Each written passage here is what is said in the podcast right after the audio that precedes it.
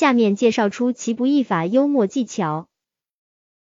出其不意法的说话内容一般分为两个部分，听话者在听了前半部分后，会根据习惯性思维想象后半部分的内容。但是幽默者说出来的后半部分却与听话者想象的结果截然不同，从而达到出其不意的效果。例一，赵本山小品卖拐台词，范伟说：“还知道我是干啥的？我是干啥的呢？”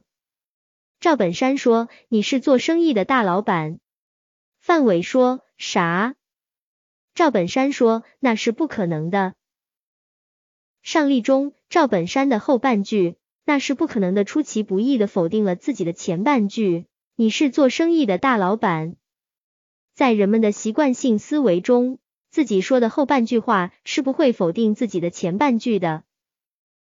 例二，赵本山小品卖车台词，赵本山说这样的，好，我给你出一个三岁小孩能答上来的脑筋急转弯。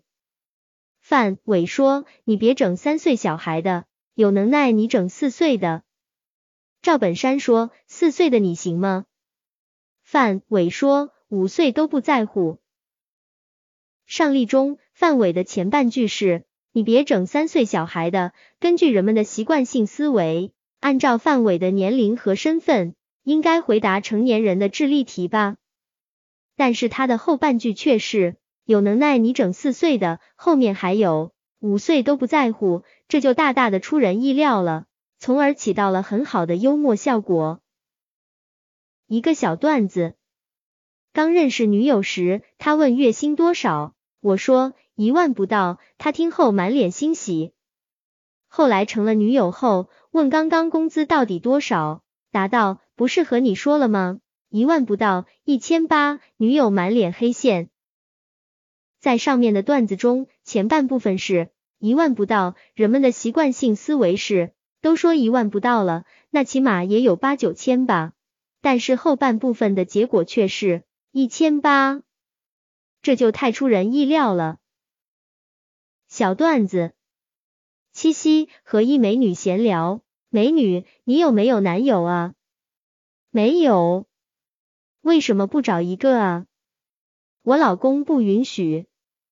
在上面的段子中，前半部分是没有男朋友，根据人们的习惯性思维，没有男朋友就自然没结婚了。但是后面的结果却是我老公不允许，这就出其不意了。一个幽默的个性签名：我这人从不记仇，一般有仇当场我就报了。下面再举一例：一九八五年底。全国写作协会在深圳罗湖区举行年会，开幕式上，省市各级有关领导论资排辈，逐一发言祝贺。轮到罗湖区党委书记发言时，开幕式已进行了很长时间，于是他这样说：首先，我代表罗湖区委和区政府，对各位专家学者表示热烈的欢迎。掌声过后，稍事停顿，他又响亮的说：最后。我预祝大会圆满成功。我的话完了，他以迅雷不及掩耳之势结束了演讲。听众开始也是一愣，随后即爆发出欢快的掌声。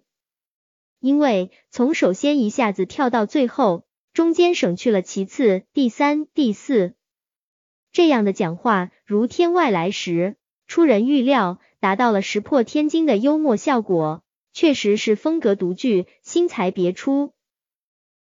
以上就是本篇文章的全部内容，谢谢收听。